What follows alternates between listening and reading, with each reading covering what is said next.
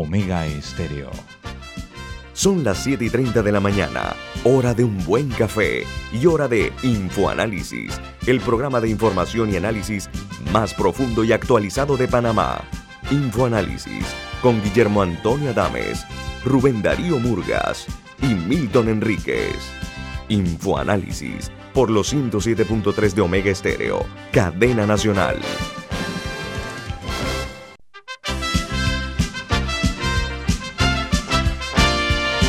Muy buen día a todos los que nos sintonizan a nivel nacional a través de las frecuencias de Omega Estéreo en otra edición más de Info Análisis, un programa para la gente inteligente. Hoy es, perdón, 9 de junio del año 2021 y este programa es presentado por...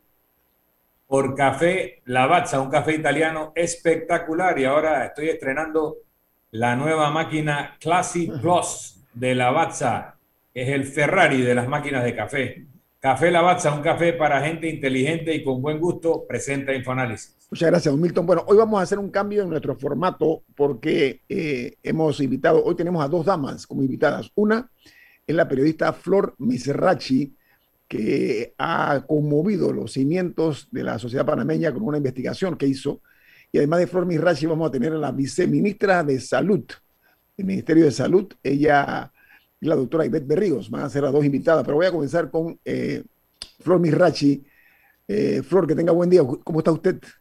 Igualmente, bien, gracias. Todo bien. ¿Cómo están ustedes? Muy bien, muy bien. Flor, eh, el tema de la investigación periodística que usted hizo y que reitero ha causado pues una conmoción eh, Flor, el periodismo de investigación cada día está tomando mayor fuerza y mayor impacto en la opinión pública. Eh, ¿Cómo usted se entera de esto y, cómo es la manera para que la gente tenga una idea? ¿Cómo aborda usted el sitio? ¿Usted llega, se identifica? ¿Cómo, cómo, fue la investigación que usted hizo, Flor Mirachi?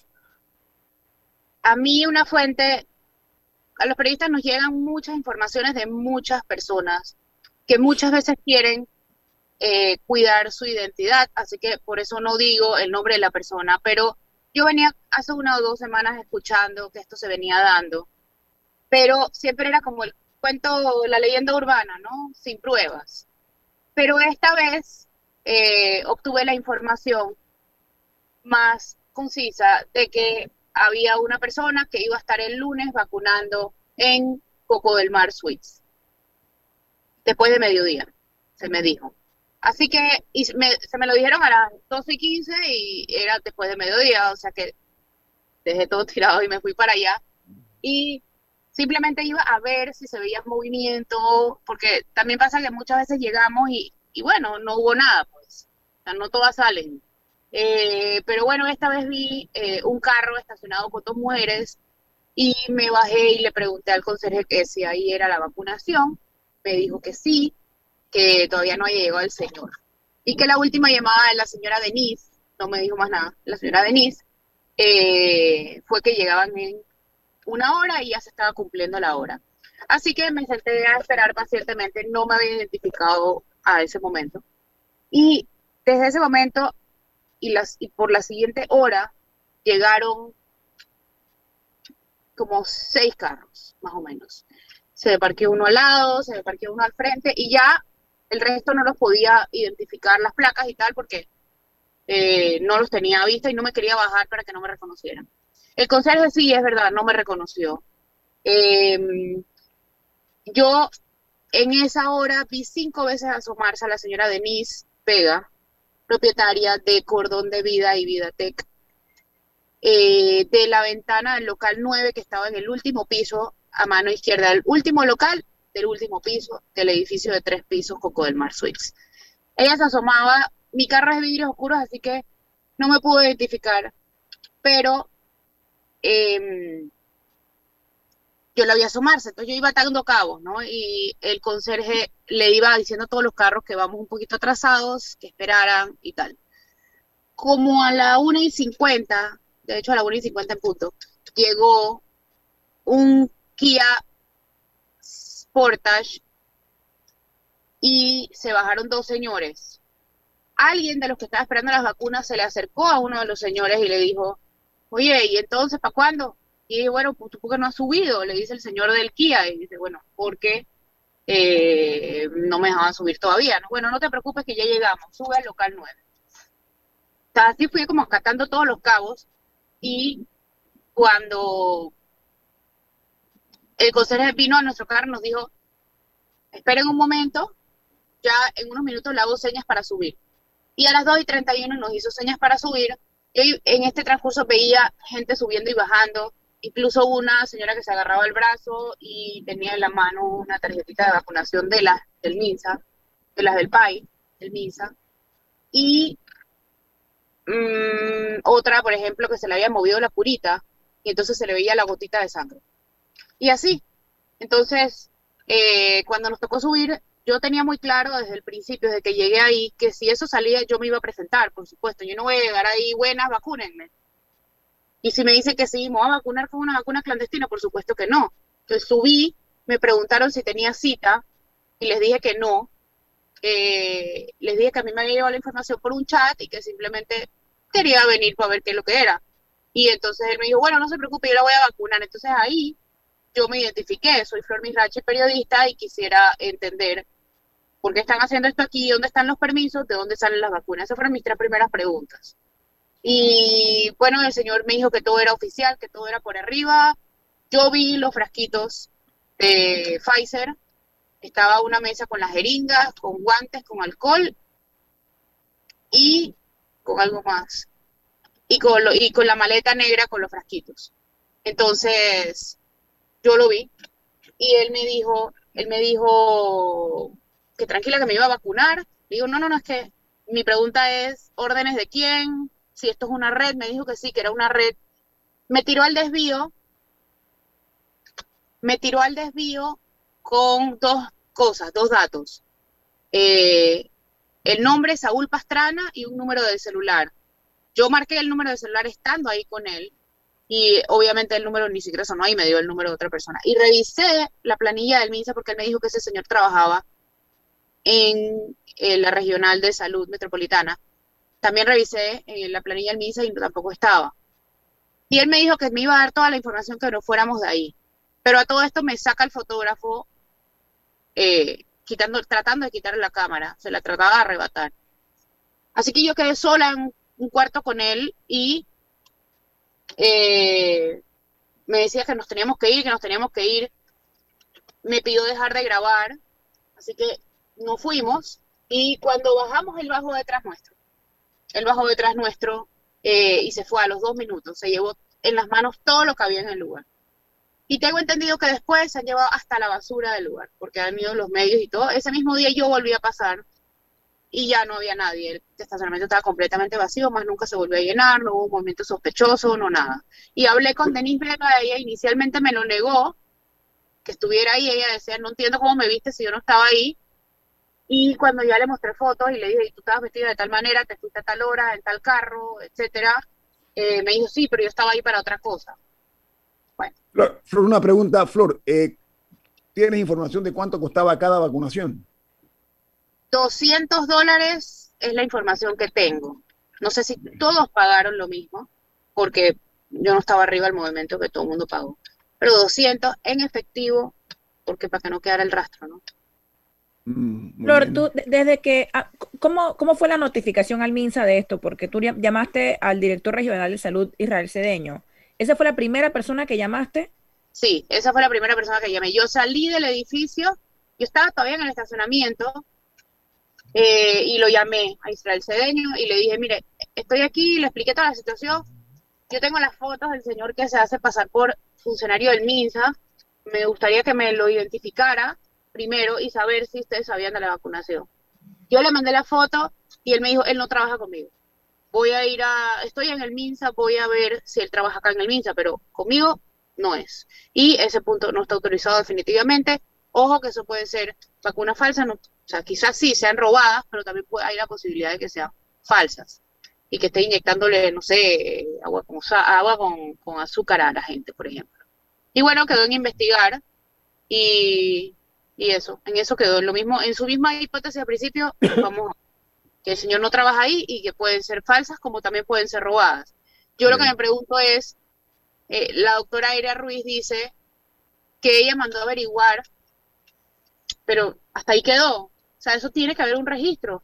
Y eso es lo que entiendo que pasaba. Si salen 500 vacunas, por ejemplo, al final del día devuelven los 500 frasquitos.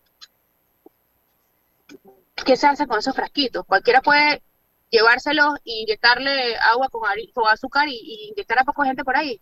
¿Qué se hace con eso? ¿Se desecha? ¿Se incinera? No, tengo ni idea.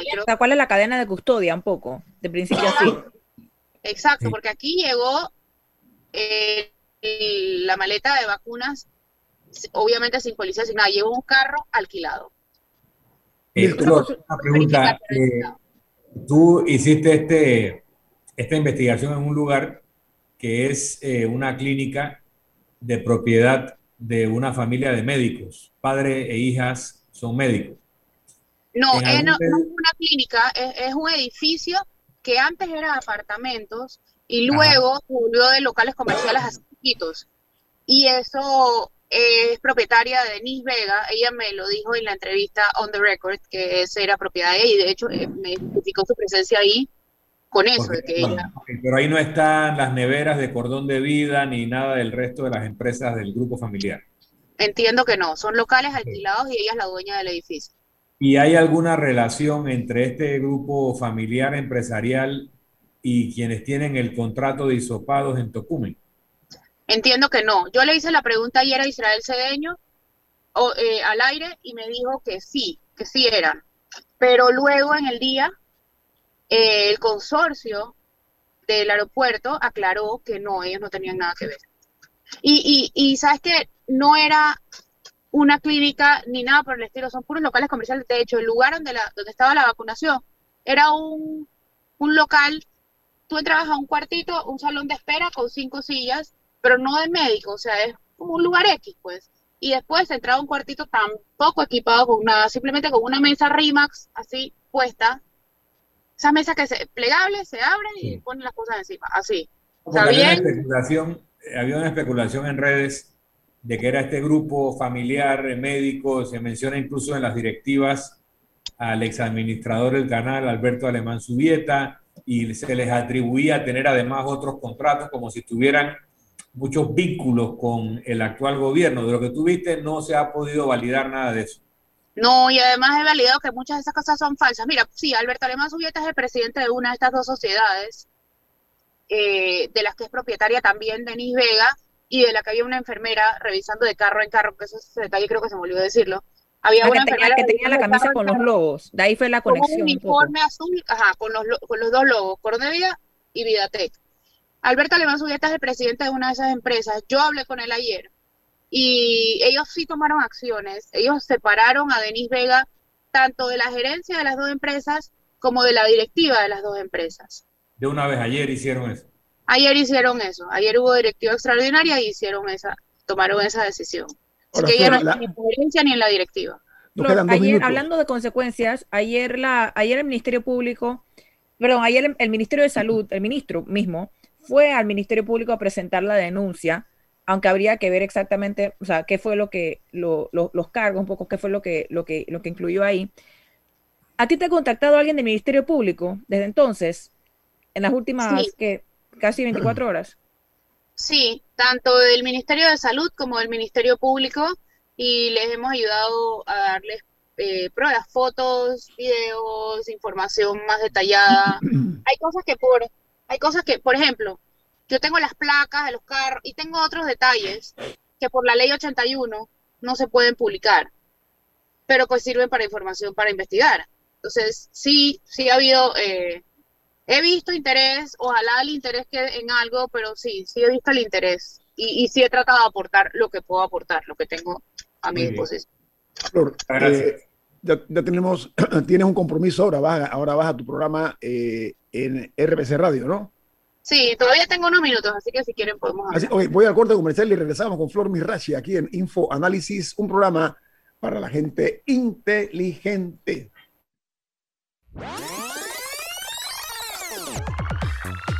Omega Stereo tiene una nueva app. Descárgala en Play Store y App Store totalmente gratis. Escucha Omega Stereo las 24 horas donde estés con nuestra nueva app.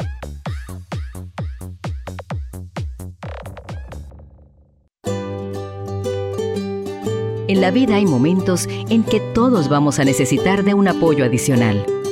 Para cualquier situación, hay formas de hacer más cómodo y placentero nuestro diario vivir.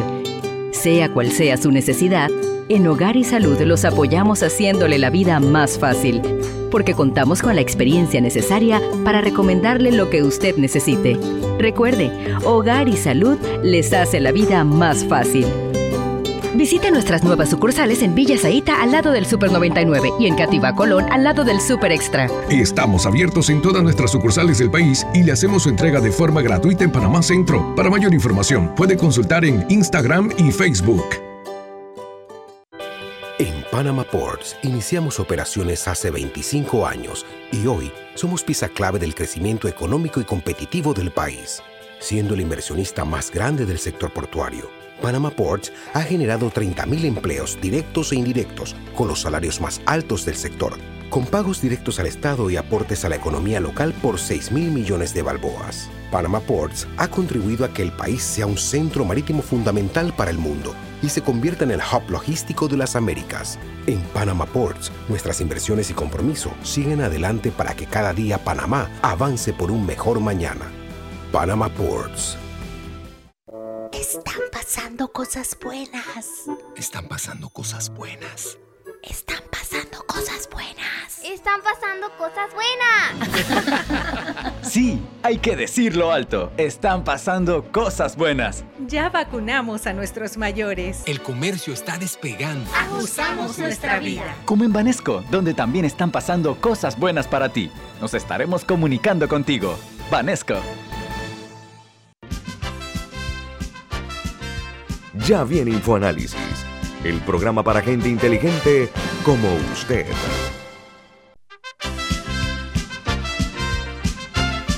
Bueno, continuamos platicando con nuestra invitada esta mañana, la periodista Flor Mirachi, porque eh, los elementos que hay en la mesa, Flor, está, por, ejemplo, aparentemente se ha violado lo que se llama la cadena de custodia, lo cual es muy delicado. Pensemos, ese es un escenario. Pero por otra parte está el hecho de que la Procuraduría eh, ayer allanó los dos lugares que están vinculados, los locales, perdón, que están vinculados a esta vacunación clandestina en Coco del Mar. presuntamente vinculados. Sí, presuntamente. ¿Cuál es tu conclusión producto de esta investigación, después que ya lo has visto desde el punto de vista ya frío, de qué tú crees que puede haber ocurrido o qué, qué se te ocurre que pueden ser los escenarios que han llevado a esta conclusión de, la, de la vinculación con las vacunas. Tú estás diciendo que eran Pfizer, ¿no? Tú, viste que eran Pfizer. ¿Cómo es posible si Pfizer no le vende a la empresa privada sino a gobiernos? Esa es la pregunta que yo me hago. Sí, pero como, así como se rompió la cadena de custodia, mm. también no tenemos ni idea cómo se desechan estas estos productos. Entonces cualquiera se los pudo haber robado y llenado de lo que sea. Así que a este momento no tenemos ni la menor idea de si esas personas las vacunaron con Pfizer o las vacunaron con agüita. Ambos son... Bueno, en teoría los viales sí los devuelven. en teoría, tú lo has dicho. No, no, no. no, eh, habla Rubén Murga. Hola. felicito, una, una excelente investigación. Pero una de las cosas que fueron básicas en Panamá era un lema que quizás tú no habrías ni nacido cuando el doctor Renan Esquivel, que se dice que fue uno de los mejores ministros de salud, estableció salud igual para todos. Y pareciera que con esta pandemia todos teníamos las mismas eh, oportunidades eh, con la, vacuna, ricos y pobres, aunque los que tenían dinero se escapaban hacia Miami y lo podían hacer, con la bendición inclusive de las autoridades panameñas. Eh, y, y, ese lema de salud igual para todos se rompió en esta, en esta, en, esta, en esta pandemia.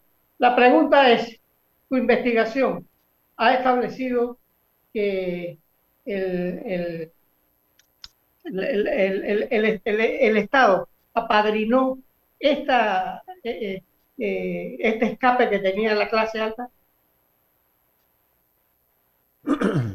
Sí, yo, yo creo que si no lo apadrinó en esta vuelta, lo ha apadrinado en muchas otras vueltas.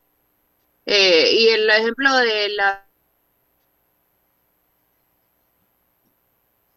asamblea es, es, uno, es un buen ejemplo. Mira, eh, Flor, yo, yo he visto ayer, pero antier, yo pude ver eh, los controles que hay. Eh, el señor Murga estaba conmigo eh, en cuanto a la devolución de, la, de, las, de las mismas eh, pruebas que, que se hacen por parte de las autoridades de salud. Pero la pregunta que me inquieta un poco es que esto vaya a quedar en la nada, o sea, como ha ocurrido en otros casos en Panamá. Y yo creo que esto le, lamentablemente es un lunar que le queda al MINSA, que ha hecho un trabajo, a mi juicio, eh, muy eh, positivo. Y la, la, pregunta es, ¿de dónde provienen esas vacunas? Porque la empresa privada no le puede comprar a Pfizer. Bueno, no, esa, y, la, esa... y, la, pregunta número dos, si esta pudo, ¿cuántas más? Uh -huh. Claro, yo, yo, ah, yo sé que no es la primera vez que esto se hace clandestinamente. Ah, ¿no? No es la primera vez que se hace clandestinamente. Y ayer, uno como cuando abre la olla salen todos los grillos. Ayer me llegó más información de otra gente que lo ha hecho. Yo conozco gente que se ha vacunado incluso. Y, pero no tenía como esta información. Yo no sé, cualquiera de los, yo tengo tres escenarios posibles. Uno, que la empresa las haya importado, que no debe ser. Dos, que sean robados del MINSA, las la mismas de Pfizer. Y tres, que sea agüita con, con, con, azúcar. Cualquiera de los tres escenarios es gravísimo. Flor, eh, una pregunta, ¿de qué magnitud económica podemos estar hablando? ¿Cuánta gente tuviste vacunarse por 200? ¿Cuánto 17. puede ser? La... 17 son eh, 3.400 dólares que se facturaron en ese momento. Una hora. En una hora. Una hora. Si se ha hecho una varias hora. veces y se hace varias horas al día, eh, y dependiendo de la disponibilidad de vacunas, podría a ser. la segunda dosis. Y la segunda no, dosis. La 200, 200, está incluido la segunda dosis. Ah, ok. El, ah, okay incluye la dosis. O sea que sí es un negocio de varios miles o decenas de miles de dólares, seguramente. Sobre todo tomando en cuenta que no les cuesta tanto uh, el producto, ¿no? Si son robadas no les cuesta nada, salvo la participación si de... Azúcar, y si es agüita con azúcar, tampoco. No, pero alguien le tiene que proveer los frascos y ahí se ganan algo también. Sí, sí. Sí. sí. puede ser una, una, una madeja de, de, complicidades, puede ser también, ¿no? También sí. hay, hay eh, denuncias en otros países de vacunas falsificadas, o sea, México. no tienen que ser botellitas pana, eh, de Panamá con agüita panameña, puede ser que alguien tiene el acceso a los falsificadores de vacunas y que lo están colocando a los incautos. Y también que sirva esta investigación de advertencia para los incautos, los juegavivos, que quieren saltarse los procedimientos y probablemente les inyectaron agüita con sal o agüita con azúcar. ¿no? Sí, sí. Eh, Flor, no te quitamos tiempo porque sabemos que tú tienes que ir a trabajar. Lo sí, único que me queda es el aprecio de siempre y la, el, la, las gracias por, por darnos tu tiempo. Vemos que estás en tu automóvil, ya debes haber llegado a tu trabajo. Así sí. que muchas gracias, que continúen más investigaciones. ¿Sabes por qué? Porque esa precisamente son las bases de un periodismo robusto, la base de un periodismo verdaderamente preocupado por conocer qué hay debajo de la alfombra, esas cosas que muchas veces las alfombras de la impunidad están tapando. Así que a Flor Mirrache en la distancia, un abrazo, Flor. Gracias, gracias. que estés bien. Que tengas buen día, Flor. Un de ese café Lavazza, Milton, por favor. Estás invitada a tomarte un café pronto. Se ve buenazo. Chao, gracias. Buen día, Mirrache, muy amable. En breve vamos a tener a la, ministra, a la viceministra de Salud, Ivette Berrío, aquí en Infoanálisis, eh, que es un programa para la gente inteligente. Voy a ir brevemente a las noticias más importantes de los, del mundo. Miren, en Perú, los resultados del OMPE indican que el uh, candidato Pedro Castillo tiene el 50,27%, eh, superando a Keiko Fujimori, que tiene 49,72%, con el 99,05% de las actas ya procesadas. El New York Times hoy publica una crítica que le hacen a ella porque dice que la señora Fujimori ha implementado una política de terror, que ellos llaman política de terror del Fujimorismo, dice el New York Times. Ahora, Pedro Castillo supera a Keiko Fujimori por aproximadamente 96 mil votos, pero esto al, dije al 99,05% de las actas ya procesadas. Eh, se habla de que Castillo, si bien es cierto que ha ampliado su ventaja, él espera eh, también a ver el resultado del voto de la diáspora peruana que está fuera del país, obviamente. Así que esa es la situación de eh, Perú hasta ahora. No, y seguro habrá impugnaciones. Ese resultado va a tardar un poco, probablemente. se habla del resultado en 15 días, el resultado ya final. Ahora, en El Salvador, a dos días del eh, anuncio del presidente eh, Bukele, la ministra de Economía eh, llevó el proyecto de ley a la Asamblea Nacional. Dice que los diputados oficialistas determinaron a favor de la ley del Bitcoin. Ahora, según la propuesta de ley que ha sido presentada por el Ejecutivo, dice que todo negocio deberá aceptar el Bitcoin como forma de pago del Estado como deudas y pensiones que se pagarán con esta moneda. Los la, diarios la ley fue aprobada, la ley fue aprobada y el Bitcoin acaba de subir 6% en su valor en el mercado. Interesante. Oye, en los periódicos de Estados Unidos en sus primeras planas dicen hoy, el New York Times titula Joe Biden termina las conversaciones de infraestructura quedándose corto de un acuerdo.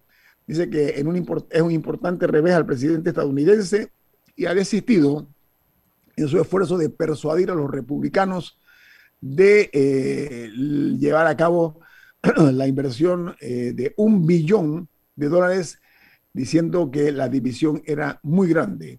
Mientras el Washington Post titula, la estrategia de vacunación global de Joe Biden genera el escrutinio mientras se avecinan los encuentros del grupo de los siete, el G7, sobre la pandemia, mientras el presidente estadounidense busca restaurar la reputación de los Estados Unidos en el extranjero, enfrentando múltiples desafíos diplomáticos en su primera reunión en el extranjero. Mientras del Wall Street Journal en su primera plana dice, el Senado aprueba una ley de 250 mil millones de dólares para contribuir a la investigación y a la tecnología. Añade que la ley bipartidista impulsará el gasto gubernamental y la inversión y desarrollo de la tecnología en medio de una creciente competencia de China y otros países. Mientras eh, en Bogotá, en Colombia, perdón, la reapertura total de esa ciudad causa o genera mucha intranquilidad entre los médicos porque denominan que es el peor momento de la pandemia, sumada a las movilizaciones eh, que hay en las calles de Bogotá, que se están eh, revisando el día de hoy. Lo han denominado la toma de Bogotá. Se la nota que los médicos de las unidades de cuidados intensivos de Bogotá dicen que el 98% de las unidades de cuidados intensivos contra el coronavirus están ocupadas y que se están agotando los insumos eh, con relación a esta pandemia, lo cual es una noticia muy eh, inquietante. Por otra parte, entre los titulares de primera plana de los diarios o los medios internacionales, eh, nos vamos ahora directamente con cuál es la noticia más que repercute más perdón, en otras naciones. por ejemplo, dice que en Chile el Ministerio de Salud de ese país reporta 5.568 nuevos casos solamente el día de ayer.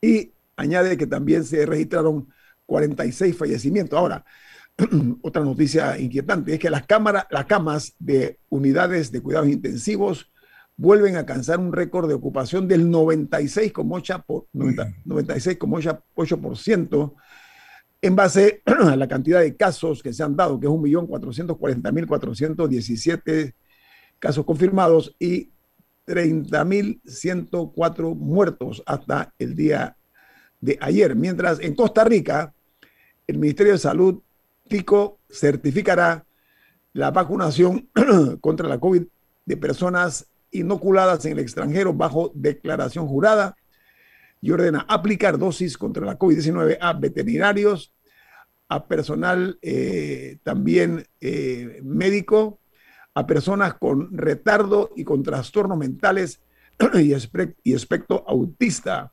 Dice que mientras el promedio diario de los afectados cae por debajo de la cifra de los 1.800, que era lo que en este momento eh, se había registrado. Vamos al corte comercial, estamos a la espera de la viceministra de Salud, Ivette Ríos, que va a estar con nosotros aquí en Infoanálisis, un programa para la gente inteligente. Esta es la hora. 8 a.m. 8 horas. Omega Estéreo, 40 años con usted en todo momento.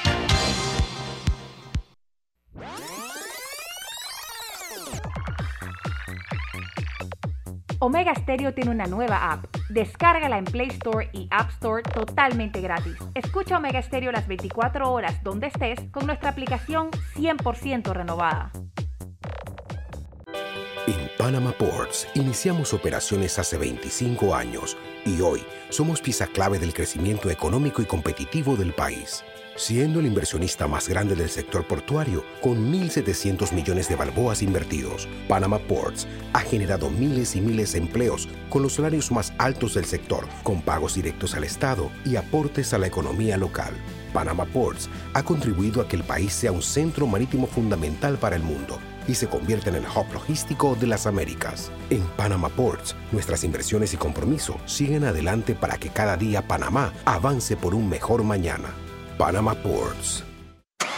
La nueva Ford Explorer XLT está preparada para cualquier aventura, con lo último en tecnología Sync 3, asistencia de manejo Ford Copilot 360, 7 bolsas de aire, transmisión de 10 velocidades, interior ajustable que brinda mayor espacio y confort para toda la familia. A solo 46,635 sin ITBMS. Ven a cualquiera de nuestras tres sucursales, Transísmica, Chitre y David, o llámanos al 229-9333. Ingresa a www.distribuidoradavidsa.com para que conozcas y codices ya tu nueva Ford. Ponte cómodo con un Explorer XLT.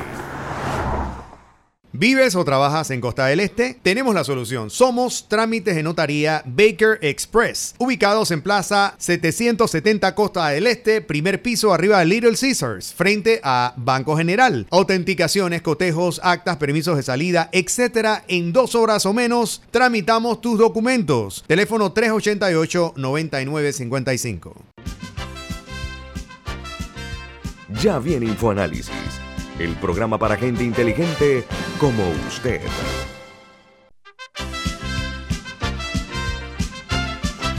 Bueno, amigos eh, oyentes a nivel nacional de Omega Stereo, este programa recuerden que se ve en Facebook Live en video, también a través de la app de Omega Stereo eh, para los efectos de sus celulares y también escucharlos, eh, escucharlos nosotros en sus tabletas y demás eh, pero eh, de igual manera eh, pueden sintonizarnos en el canal 856, canal de televisión 856, para los suscriptores de cable onda y para los que están en sus celulares, tanto en Play Store como en App Store, pueden también sintonizarnos. Y este programa, al igual que todos, se sube a YouTube para que usted pueda verlo en la tranquilidad de su hogar en video.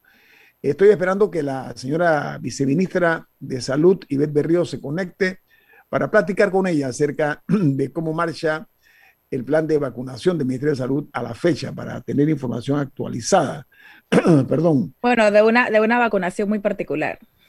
Sí, en términos generales también, ¿no? Eh, porque el, eh, mientras se conecta la viceministra, quiero informar a ustedes que eh, los, los, los, números en Panamá en cuanto a la COVID-19 son los siguientes.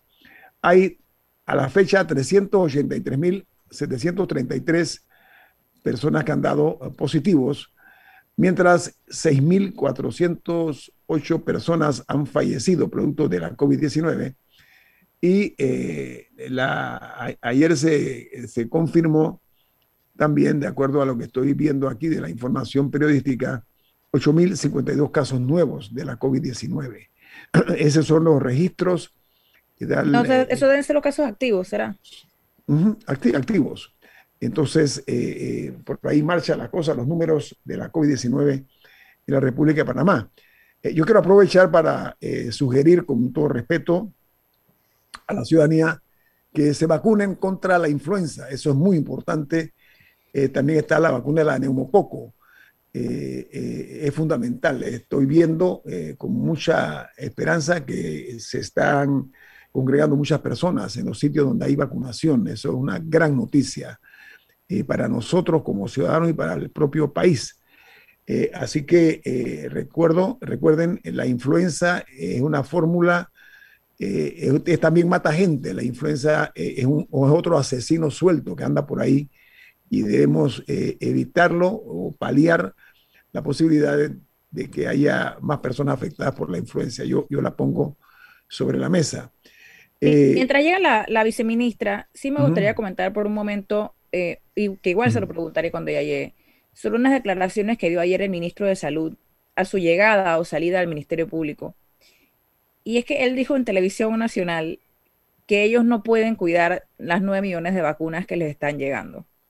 Que ellos no pueden, que ellos no que ellos no pueden estar vigilando las nueve millones de vacunas que les están llegando. Y esa fue una declaración de que de una vez me llamó la atención, porque durante toda esta pandemia nos han asegurado que sí, que hay todo un sistema con la, con la AIG, que todo tiene código de barra, y todos vemos, y al principio algunas personas se quejaron cuando llegó el primer lote de vacunas de que se había armado un show, que porque las televisoras habían hecho todo eso, porque era importante ver la, o sea, cómo iban las vacunas custodiadas hasta el PAI, hasta el programa ampliado de inmunización, que, hasta el día de hoy, si uno pasa por ahí, que es eh, ahí cerca del Santo Tomás, tiene custodia policial 24/7, eh, o sea, hay presencia ahí. Eh, se nos ha asegurado esto toda la pandemia y que el momento en el que, bueno, no es la primera vez, pero, pero primero hubo una, una primera señal cuando el ministro aparentemente no tenía idea de que se estaba vacunando a los diputados en la Asamblea, según las declaraciones que dio y la viceministra tampoco. Y ahora vemos otra ocasión en la que, en la que surge un escándalo relacionado a la vacunación y en este caso él dice abiertamente que ellos no pueden controlar nueve millones de vacunas, lo cual yo encuentro, yo encuentro que sean declaraciones eh, preocupantes. ¿Sabes qué? Eh, es lamentablemente eh, ese tipo de, declaraciones son provocadoras, porque entonces generan reacciones que al final del día no son positivas, porque lo que necesita la ciudadanía es la paz mental de que aquí las cosas se están haciendo bien. Yo desde mi, de mi perspectiva, siento que eh, la vacunación en Panamá ha sido muy efectiva. Bueno, esa y, eh, por otra el presidente diciendo que las personas que se iban a vacunar a estos lugares eran tontas y brutas. Así. el presidente dijo que estas personas son tontas y brutas. O sea, la, la respuesta ha sido un poco, me, me, parece desafortunada y siento que no reconoce, no, que se exculpa un poco o sea, al no reconocer que puede haber, que puede haber algún tipo de complicidad por parte de, por parte de su personal. Y, en, y Panamá no es el primer país en el que ha habido escándalos de vacunación. Está el Vacunagate, que no recuerdo de qué, de qué país fue, el, vacunas VIP, la vacunación VIP en Perú, otro. Perú. en Perú fue una, pero no me acuerdo dónde fue la otra. Eso hace meses. Esto se sabía desde inicio de año y finales del año pasado. Desde inicios de año, en algunos países se habían dado estos escándalos. Eh, en España creo que también hubo uno que vacunaron a familiares de no sé quién. Así que en Panamá habíamos demorado, habíamos aguantado bastante antes de tener un escándalo de esta magnitud. Y, creo que la, democracia se escribe, la democracia y que los únicos votados no sean el conserje y la enfermera. Sí. es que el problema es cuando tú tratas de acaparar las cosas. Eh, y ese ha sido un problema. Permiso, señor, ahí está la viceministra. Quiero aprovechar, discúlpeme, eh, quiero aprovechar el tiempo. Eh, señora viceministra Ivette Berrío, buen día, bienvenida aquí a Infoanálisis. ¿Cómo está? Viceministra, se está, buen día. Se está conectando al audio. Ah, conecte el, el, el, audio. Buen día, viceministra. Muy buenos días. Un placer tenerla aquí. Gracias por, por acompañarnos. Eh, ¿Quién comienza? ¿Milton, Rubén o, o Camila? Camila. Viceministra, buen día creo que una pregunta obligada para iniciar es, ¿cuál exactamente es la, es la cadena de custodia de las vacunas? En la posibilidad de que hayan sido vacunas reales y robadas del MINSA, o robadas o o sea, que se les proveyó de, alguna manera. O sea, ¿cuál exactamente la seguridad que puede tener la ciudadanía de una cadena de custodia en las vacunas de Pfizer y AstraZeneca que llegan a nuestro país?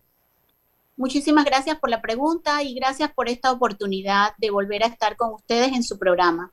Efectivamente, mire, desde antes que llegara el primer contingente de vacunas, nosotros estuvimos trabajando en conjunto con el Ministerio Público, perdón, en conjunto con el Ministerio de Seguridad para eh, ofrecer una custodia a, la, a la carga desde el momento en que llega a territorio nacional, trasladarla al edificio del programa ampliado de inmunización. Allí sería custodiada todo el área y, y luego sería custodiada el transporte de esta carga a cada región del país. O sea, a cada región literalmente del país va custodiada por miembros de protección, de proteger y servir, de la Policía Nacional. Entonces, nosotros creemos en esta, en esta estrategia, consideramos que se ha desarrollado adecuadamente y personalmente me siento muy contenta, segura del el trabajo que ha realizado el Ministerio de Seguridad durante estos meses en la custodia de esta carga que hemos llamado carga valiosa. Y cuando después, de que, después de que las vacunas son aplicadas, ¿qué pasa con, eso, con los viales? Muy bien, nosotros tenemos primero el informe de cuánto se le entrega a las personas responsables. Es un grupo de personas responsables. Entra el el director de la región, entra el, representante regional del programa ampliado de inmunización y entra el representante del Ministerio de Seguridad. Nosotros entregamos una cantidad específica para el proceso de vacunación en las diferentes puntos de vacunación. Al final, ellos deben entregar eh, un informe de la cantidad de vacunas o de dosis que se han utilizado y las que no fueron descongeladas. Esto va eh, de la mano con el informe de registro de vacuna que está realizando el oficial de AIG que está en cada punto de vacunación. Ahora, pero los viales, o sea, usted un informe, pero los viales. Por eso, los viales que son, que son vacíos, se es que con, con eso es que se da el informe, no es que yo agarro un vial y lo voto, no. Nosotros tenemos un protocolo para desechar todo esto, porque esto no se puede votar en cualquier lugar. Esto también sirve como para que los maleantes puedan utilizarlo y llenarlo de, de agua, de solución salinas y reutilizarlo. Hay un protocolo que maneja estrictamente el equipo del programa ampliado de inmunización para el desecho de los viales y de las, de las jeringuillas y de las agujas.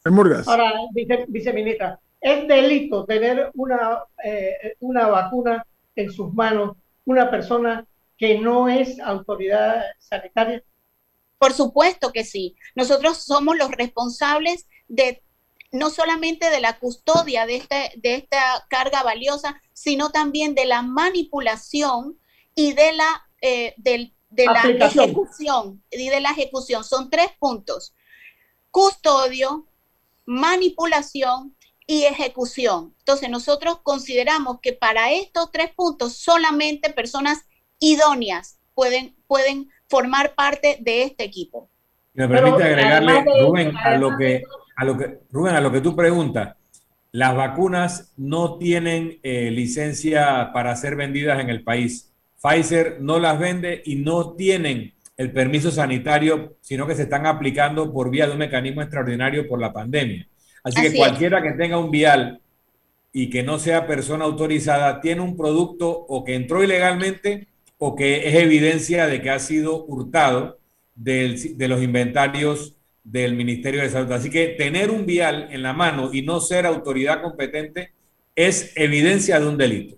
Así es, estoy totalmente de acuerdo. Viceministra, al regreso, ampliamos al regreso, discúlpenme, tengo un corte comercial ineludible, eh, así que eh, regresamos eh, platicando con la viceministra de Salud, la doctora Ivette Berríos, aquí en Info Análisis, un programa para la gente inteligente. Omega Stereo tiene una nueva app. Descárgala en Play Store y App Store totalmente gratis. Escucha Omega Stereo las 24 horas donde estés con nuestra aplicación totalmente nueva. En DEPSA Panamá trabajamos las 24 horas, los 365 días del año. Somos una empresa 100% panameña dedicada a proveer descarga, alimento y despacho de productos a granel, convirtiéndonos en un engranaje de la industria avícola, porcina y ganadera. Con la mejor posición geográfica para el manejo de embarques, la terminal granelera más grande y especializada de todo el país. DEPSA Panamá, unidos desde la provincia de Colón, comprometidos con el desarrollo del país. En Banco Aliado te acompañamos en tu crecimiento financiero. Junto a nuestras subsidiarias en Aliado Factoring, brindamos la liquidez inmediata. En Aliado Seguros te protegemos en tus proyectos. En Aliado Leasing equipamos tu negocio como lo merece. Y en Finacredit te apoyamos siempre. Banco Aliado, aquí estamos para ti. Síguenos en nuestras redes sociales como arroba Banco Aliado y visítanos en nuestra página web bancoaliado.com. Si desea que sus colaboradores trabajen desde su casa, podemos ayudarle. En Solutexa somos expertos en aplicar la tecnología a las técnicas y trabajos de oficina. Contáctenos en solutexa.com.pa o al 209-4997. Solutexa.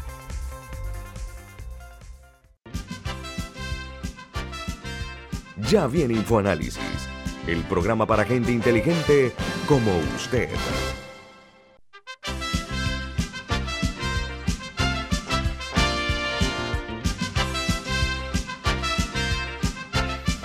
Bueno, estamos platicando con la viceministra eh, de Salud, la doctora Ivette Berríos, acerca de cosas como, por ejemplo, que en base al escándalo este que se ha formado de la vacunación clandestina, el Coco del Mar, el Ministerio de Salud eh, dijo que no sabe eh, de dónde provienen las vacunas que fueron aplicadas en ese sitio, en ese centro clandestino. Y Milton se refería al hecho real de que el Ministerio de Salud es el único que está autorizado para distribuir las vacunas en la República de Panamá. Así que esas son preguntas que tenemos para la viceministra. Camila. ¿Qué control, ok, si, si ya se sabe sobre los viales que son entregados a las diferentes entidades, ¿qué control se tiene sobre las vacunas que sobran al final del día? Porque si, por ejemplo, en el 8-7 hubo áreas donde solamente fue el 50% de la gente que se iba a vacunar en un día. Esos viales que sobran, ¿qué tipo de control se tiene sobre el uso que se les da? Sí, efectivamente, así como nosotros tenemos un control de la cantidad de dosis que entregamos a los puntos de vacunación, al final del día se tiene que eh, dar informe sobre la cantidad de vacunas aplicadas y la cantidad de frasquitos no utilizados y también tiene que, tiene que corresponder con los registros que los oficiales de AIG están llevando en, el punto de vacunación.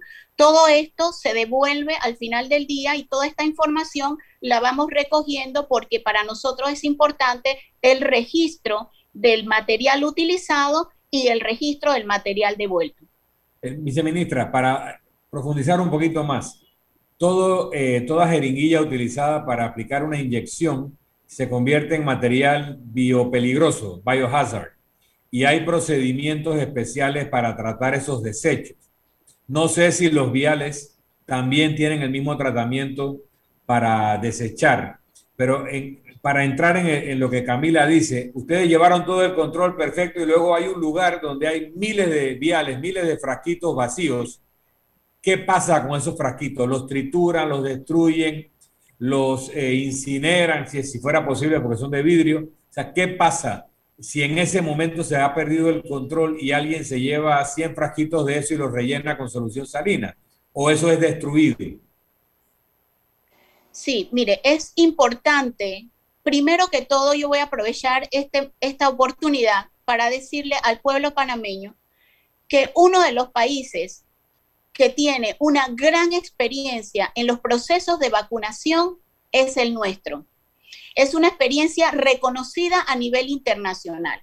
Para nosotros, lo que estamos haciendo con los desechos de los del proceso de vacunación cada día no es nuevo y tenemos protocolos establecidos internacionalmente que cumplimos nosotros como país con el desecho no solamente de los frascos, sino de las agujas y todos los implementos que se utilizan en el proceso de vacunación. Y ese protocolo que se cumple estrictamente no da margen para error y que puedan ser reutilizados nuevamente.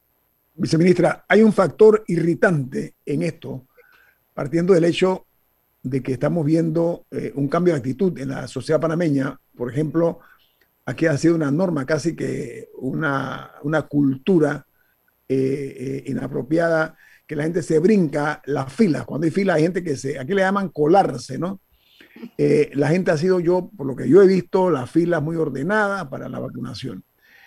El problema es que si bien es cierto, y dije cuando estaba entrevistando hace un momento a la periodista Flor Mirachi, que estuvo con nosotros esta mañana aquí, el hecho de que este, lamentablemente, esto que ha ocurrido eh, en Coco del Mar con la vacunación clandestina, no puede quedar en el anecdotario, viceministra. Es importante y le pido que le diga al ministro que para efectos del respeto que se merece la opinión pública, tienen que explicar a profundidad de dónde provienen esas vacunas, porque, reitero, el propio ministerio ha dicho que no, y lo sabemos, las notas internacionales lo dicen, Pfizer fue muy enfática nosotros no venderemos ni vendemos vacunas a nadie que no sean los gobiernos, dijo Pfizer. Y otras eh, farmacéuticas han hecho lo mismo. Entonces, lo importante es llegar al fondo del tema, cómo se consiguieron esas vacunas que se estaban aplicando, que dice Flor Mirachi que ella vio los frasquitos de Pfizer. ¿Cuál es el fondo de esta trama, Milton?